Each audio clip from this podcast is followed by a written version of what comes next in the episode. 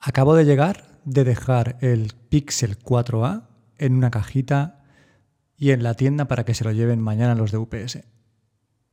Yo me lo quería quedar, de verdad. Pero es que el mundo no me deja.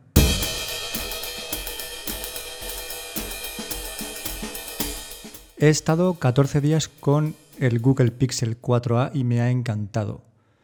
Me ha enamorado su diseño, me ha enamorado su tamaño, su peso, cómo funciona, lo veloz que va, lo buena que es la cámara para el precio que tiene. Y esto es algo que ya os he contado en mi otro podcast con Ferdo Álvarez. Recordad que mi otro podcast se llama CalvoCast y lo tenéis disponible en todas las plataformas. Pues en ese podcast os he contado cómo ha sido mi experiencia estos 14 días y no quedaba del todo claro si al final iba a conseguir quedarme el Pixel en propiedad y vender el iPhone 11 Pro que tenía todavía por casa. No quedaba del todo claro porque lo que ha sido realmente difícil es vender el iPhone. La llegada de los iPhone 12 ha hecho que los precios de los iPhone 11 Pro estén literalmente por los suelos. Os voy a decir que empecé poniendo mi iPhone 11 Pro de 64 GB con el 100% de batería y todavía con 6 meses de garantía por 749 euros en Wallapop y en HTC Manía. No tuve ni una sola persona interesada y tuve que ir bajando 10 euros, 10 euros, 10 euros, 10 euros, así hasta llegar a 650 euros y decir, mira chicos, para regalar el móvil me lo quedo, devuelvo el pixel y por lo menos palmo menos pasta. Pues justo fue decir eso, cerrar el anuncio que tenía en HTC Manía, eliminar el producto de Wallapop y empezar a llegarme mensajes de gente que quería comprarme el móvil. Es como si se hubieran estado esperando a ver a cuánto puede llegar a bajar el precio este subnormal su teléfono y así me sale más barato. 650 fue el límite y ahí cerré ya. Bien, pues me contactaron y quedé con un chico, el cual me comentó que le reservara el móvil hasta principio de mes para poder comprármelo, ¿vale? ¿Qué es lo que ocurría? Que el plazo de devolución del Google Pixel se me acababa hoy. Y le dije, mira, yo te puedo hacer la reserva del móvil, pero tú ya sabes cómo funcionan el tema de las reservas. Es decir, yo ahora te lo reservo, dentro de cuatro días me arrepiento y te digo, oye, mira, que es que, ¿qué pasó? Que, que a mi mujer se le ha roto el coche, que me ha llegado el seguro de no sé qué, o cualquier otra mierda, y yo me quedo con el móvil, el 11 Pro, y me quedo con el Pixel que ya no puedo devolverlo a Google. Tampoco sería un drama, pero prefiero hacer las cosas lo más fácil posible, ¿vale? Así que le dije, mira, si quieres que yo te reserve el móvil, es decir, si, yo quieres, si quieres que te reserve el 11 Pro, lo que tienes que hacer es ingresarme una señal en mi cuenta bancaria para que yo sepa que tú vas en serio, ¿vale? Esto fue a un chico de HTC Manía. Le dije, tú me, eh, me ingresas 50 pavos, que yo luego te descontaré, evidentemente, el precio del teléfono, pero esos 50 euros me van a dar a entender que tú realmente estás interesado y si de aquí a una semana cambias de idea, pues te vas a joder porque me los voy a quedar. Yo en principio pensé que no iba a aceptar. Pero bueno, realmente él tenía 140 votos positivos en HTC Manía y yo tengo en HTC Manía 50 y tantos. Lleva yo muchos años y mucho tiempo vendiendo. Así que yo creo que fue una cuestión de confianza. Me dijo, perfecto, no hay problema. Me ingresó por Bizum los 50 euros y le guardé el móvil. Hasta hoy que estoy ahí sacándole brillo con la, con la valleta para dejárselo impoluto en la caja y veo que tiene un arañazo en la pantalla, tío. Un arañazo en la pantalla que no había visto en ningún momento, que no sé cómo se ha hecho, pero tengo una teoría, y que automáticamente invalida el proceso de compra. Entonces empiezo. Yo creo que ese arañazo se ha hecho con la cremallera del chándal que tengo en casa y que llevo bastante a menudo. Entonces, yo siempre llevo el móvil en el mismo bolsillo y el móvil siempre va solo. Y siempre he llevado el iPhone con funda. Entonces, es imposible que ese arañazo se haya hecho de otra forma. Pero la cremallera sí que tiene la posición donde estaba el arañazo. Entonces, cuidado con las cremalleras, punto uno. Segundo, ya he aprendido a que a partir de ahora lo que tengo que hacer es guardar el móvil con la pantalla hacia la pierna, porque así no le afectará la cremallera. Pero bueno, lo he aprendido tarde.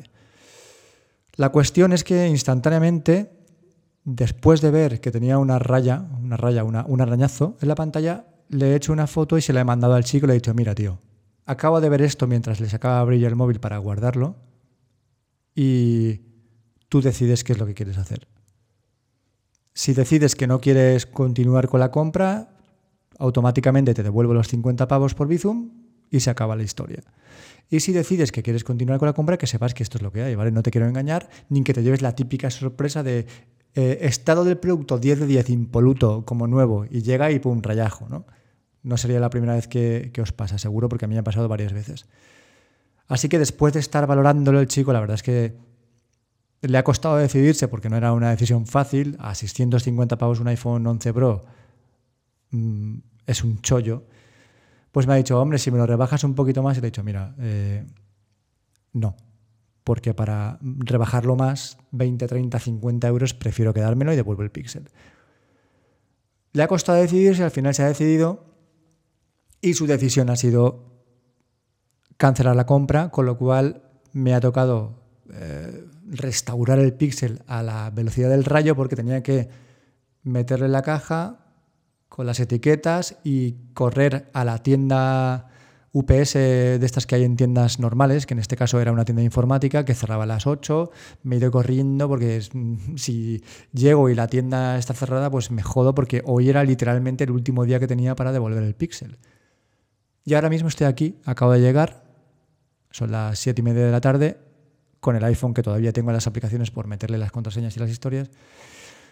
Y con esa sensación de, que el Pixel 4a es un teléfono que voy a necesitar volver a tener mm, en los próximos meses, que es un teléfono increíble, que tiene sus sombras, como he comentado en el otro podcast, pero que, bueno, a modo de resumen, os puedo decir que, que son algunos fallitos que me ha dado con el tema del sensor de proximidad, que la pantalla, a pesar de ser una pantalla OLED, no es tan buena en brillo ni en ni en ángulo de visión como la de los gamas alta, y que tiene una cosa que me ponía un poquillo de los nervios y es que todo se ve muy pequeñito en la pantalla. Y aunque tienes la opción de hacer un zoom de pantalla o tienes la opción de subir el tamaño de letra, cuando lo haces ya no queda todo tan ordenado y tan bonito como queda cuando, cuando viene de fábrica. Pero bueno, esto son cosas de que soy una persona mayor, cada día veo peor y te, ya tengo que empezar a subirme los, los tamaños de letra, lamentablemente.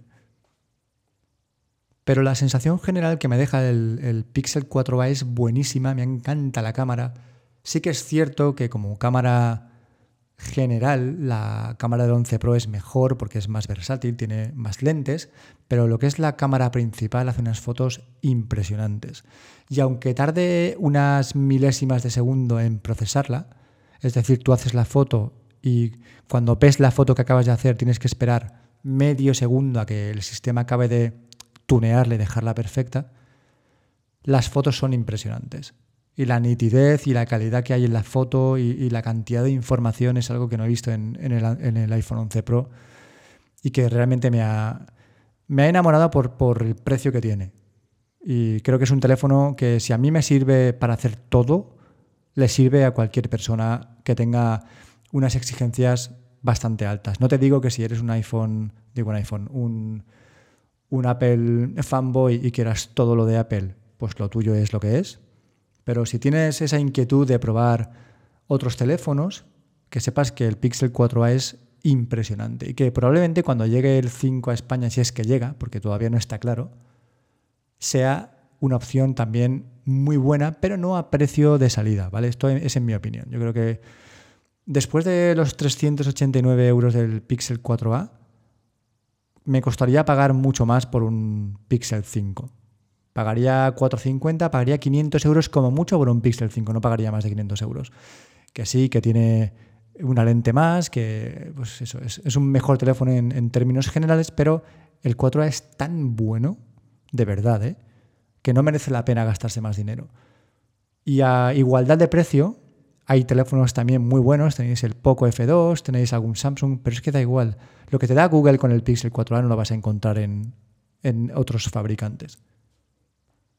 Pero lamentablemente parece que el mundo y las cremalleras de mis bolsillos y de mis chandal no están por la labor de dejarme abandonar el iPhone. Así que de momento, hasta que supongo que pasen unos meses y decida revender otra vez el teléfono y ya tirarlo por el suelo por 550 euros o algo así, que no sé si va a llegar ese momento porque me dolería mucho un móvil que a mí, aunque a mí no me costó 1.159 euros, que es el precio de salida, me costó 820, pero que eso que decían que los teléfonos de Apple no pierden el valor de reventa, creo que poco a poco y cuantos más teléfonos nuevos saca Apple el año siguiente, es una afirmación que se cae por su propio peso, porque ahora mismo, si por 650 euros me ha costado bastante venderlo, bastante, son 14 días, un móvil que valía 1159 es casi la mitad de su precio. O sea que haceos una idea de que la época dorada de la reventa de los iPhone parece ser que pasó.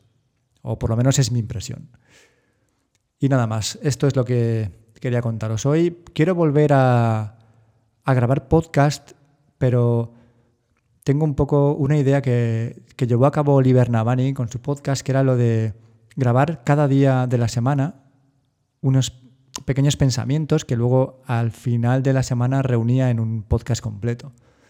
Y es que muchos días pasan cosas a mi alrededor que me apetece contar, que pueden tener que ver con tecnología o no, porque si estás aquí en mi podcast, sabes que aparte de tecnología hablo de muchas cosas que me rodean a mí.